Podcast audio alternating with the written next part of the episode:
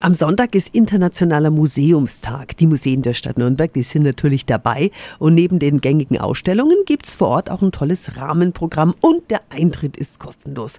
Thomas Eser ist der Leiter der städtischen Museen. Guten Morgen. Guten Morgen. Ein besonderes Highlight gibt's im Museum für Industriekultur. Dort macht nach mehreren Jahren die Druckerwerkstatt wieder auf. Was gibt's da zu erleben? Die Besucherinnen und Besucher, jung und alt, können dort selber lernen, wie man Bücher druckt, wie man Zeitungen bis heute macht. Und da sind erfahrene alte Hasen dabei, Drucker, Setzer, die einem das zeigen. Das ist sicherlich eine tolle Gelegenheit, dort mal vorbeizuschauen. Mhm. Was ist sonst noch geboten? Im Dürerhaus gibt es die Gelegenheit, mit Agnes Dürer persönlich, mit der Frau von Albrecht Dürer durchs Haus zu gehen.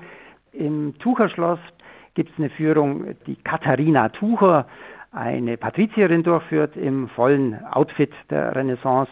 Und dort gibt es zudem die Möglichkeit, im Tucherschloss den wunderschönen Renaissancegarten zu besuchen. Und da kann man auch Picknick machen, kann man ein bisschen was zu essen mitbringen und zwischen dem Museumspendeln sich ein bisschen ausspannen. Schön. Am Sonntag ist Internationaler Museumstag. Auch Fürth und Erlangen machen natürlich mit. Mehr Infos finden Sie auch nochmal auf radiof.de.